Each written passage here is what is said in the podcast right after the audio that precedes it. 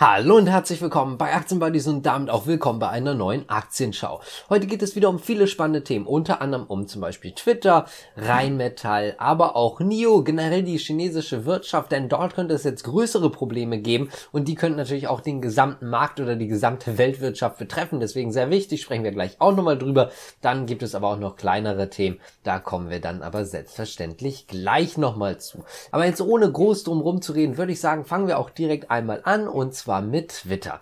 Twitter oder eher Elon Musk, denn der hat jetzt ein Problem. Es ist so, dass die SEC gegen ihn ermittelt, ist ja nicht das erste Mal, ist ja eh schon so ein bisschen auf dem Kicker bei denen und jetzt gibt es weitere Probleme. Er soll wohl Punkt 1 bei der Offenlegung den Deadline Day verpasst haben. Er hält ja mittlerweile 9,2 Prozent an Twitter und Punkt 2 er hat wohl das falsche Formular eingereicht.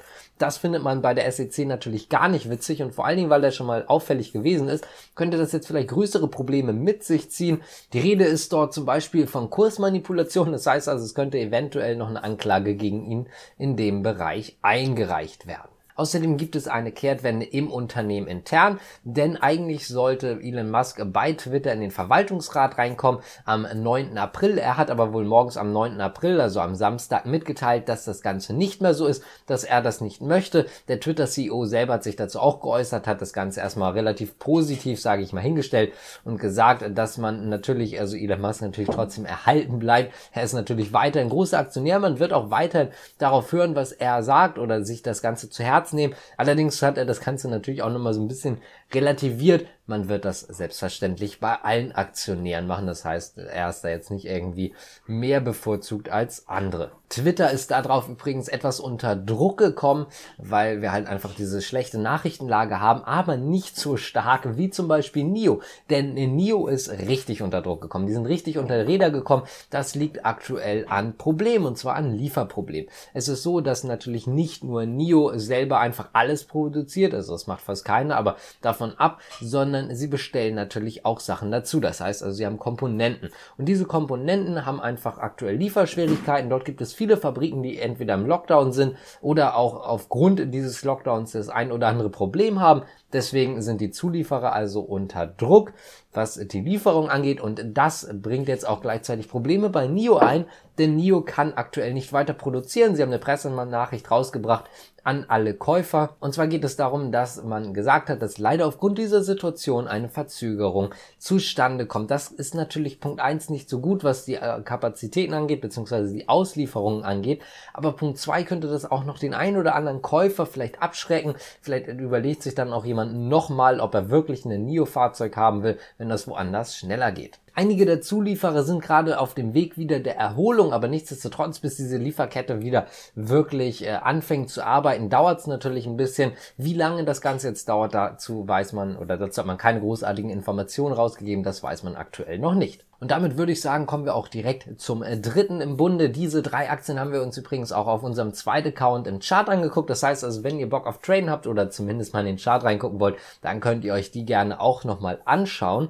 Und die dritte Aktie im Bunde ist natürlich Rheinmetall. Rheinmetall im Gegensatz zu den anderen beiden sehr stark heute, schön im Plus. Es geht dort um 100 neue Radpanzer des Typs Boxer, die an Großbritannien ausgeliefert werden ab 2024. Das ist jetzt keine ganz neue Bestellung. Bestellung. Es gab eine Bestellung 2019 und das ist jetzt quasi eine Option, die dann weiterführend noch weitere Bestellungen auslösen kann. Die hat man in Großbritannien gezogen und diese Option, dadurch, dass sie gezogen wurde, werden halt ab 2024 diese 100 Radpanzer ausgeliefert. Außerdem gibt es Gerüchte, dadurch, dass Deutschland ja selber nicht liefern möchte, Kampfpanzer und so weiter, dass die Ukraine jetzt selber hier bestellt hat. Und zwar sollen wohl 35 Marderpanzer bestellt worden sein in, bei Rheinmetall. Ob das stimmt, weiß ich jetzt nicht ganz genau. Das ist einfach schlichtweg erstmal nur ein Gerücht. Das ist so ein bisschen aufgeflammt. Wie gesagt, das ist nichts Bestätigtes, aber zumindest die Großbritannien-Sache ist bestätigt. Das heißt also auf jeden Fall unabhängig, ob das mit den 35 Panzern Panzern des Typ Marder stimmt. Diese 100 Boxer werden auf jeden Fall ausgeliefert. Kommen wir mal äh, zu der Inflation in den USA, beziehungsweise nicht nur der Inflation, sondern auch äh, die höhere Wahrscheinlichkeit einer Rezension. Da hat die Deutsche Bank sich zu geäußert, die geht davon aus, dass dieses Szenario immer höher wird, aber nicht nur die, sondern auch andere Analysten und andere Banken haben sich dazu geäußert. Zum Beispiel JP Morgan hat auch gesagt, dass man aktuell ein extrem großes Risiko hat, ein Risiko, so wie es wohl noch nie war, zumindest laut JP Morgan, denn es trifft eine Inflation zusammen mit steigenden Zinsen, mit dem Krieg in der Ukraine, das könnte ziemlich starke Auswirkungen haben. Da könnte es also richtig rund gehen. Und das äh, alles spricht natürlich dafür, dass der Markt vielleicht etwas vorsichtiger werden könnte. Und wenn wir jetzt gerade eh dabei sind, können wir mal direkt nach China gucken, denn dort ist das Ganze auch nicht gerade schön. Wir haben dort auch die Verbraucherpreise und so weiter und so fort. Die sind alle rausgekommen und da sind die Zahlen relativ schockierend und das könnte sich auch auf die Weltwirtschaft stark ausüben. Da werden wir gleich nochmal drüber sprechen. Fangen wir mal ganz kurz mit den Zahlen an. Die Erzeugerpreise sind nämlich im März um 8,3 Prozent gestiegen. Das ist mehr als Experten erwartet hatten.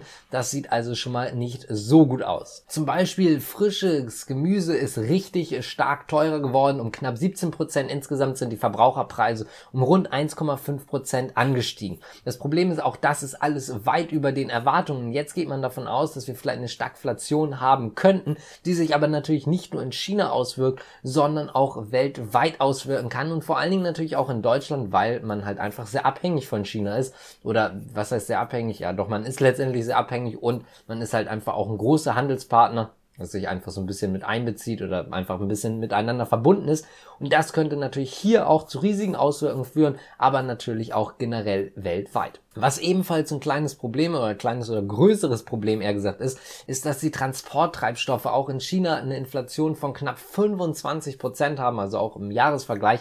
Also auch dort sehen wir, das Ganze könnte teurer werden und das wird sich natürlich auch dann hierhin austragen, weil man letztendlich natürlich sagen muss, viel Ware kommt aus China und wenn es dort teurer wird, dann werden wir hier damit auch Probleme haben. Außerdem werden wohl auch die Proteste in China immer größer. Das heißt also, dort gibt es auch gerade eine Unzufriedenheit, was diese Zero-Covid-Strategie angeht. Da werden wir natürlich sehen, wie das Ganze weitergeht, wie sich das Ganze auf die Wirtschaft ausstrahlt, aber zumindest diese Probleme, die wir gerade haben, die könnten auch natürlich durchaus größere Probleme auch in Europa, auch weltweit halt haben oder werden, als sie gerade sind und gerade noch in China, aber wie gesagt, das kann sehr, sehr schnell auch in andere Länder rüberschwappen.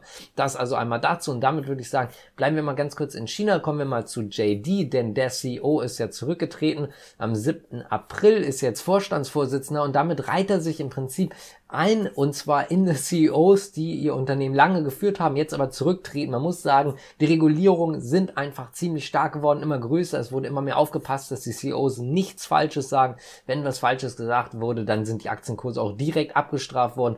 Und äh, dort verlassen im Prinzip immer mehr CEOs das Unternehmen. In dem Fall jetzt natürlich nicht. In dem Fall ist man jetzt Vorstand oder ist er jetzt Vorstandsvorsitzender und halt nicht mehr CEO. Aber nichtsdestotrotz ist es so, dass viele dann die, die Chefposition, sage ich mal, verlassen verlassen. Kommen wir mal zu Eichstron, denn die sind stark gestiegen. Das liegt tatsächlich an einem Analysten, an einem Kommentar, und zwar von der BNP, denn die haben das Kursziel auf 30 Euro hochgeschraubt. Man hat vor allen Dingen in der Zukunft Hoffnung, was die Micro-LED-Displays angeht. Das heißt also, der Kurs ist auch relativ weit entfernt noch von den 30 Euro aktuell. Aktuell liegt man bei rund 20 Euro und ein paar zerquetschte. Ich glaube so 2070 jetzt gerade. Dementsprechend, da ist noch Platz nach oben und da traut man den also noch sehr, sehr viel viel zu. Dementsprechend die Erleichterung bei Aixtron groß. Ich würde sagen, wenn euch das Ganze gefallen hat, könnt ihr gerne abonnieren, liken, kommentieren und äh, selbstverständlich auf unseren Zwei-Kanal vorbeigucken. Da haben wir die drei Charts, wie ich gerade schon erwähnt hatte, mal heute uns angeguckt und ich würde sagen, danke fürs Zuschauen. Guckt gerne vorbei. Bis zum nächsten Mal.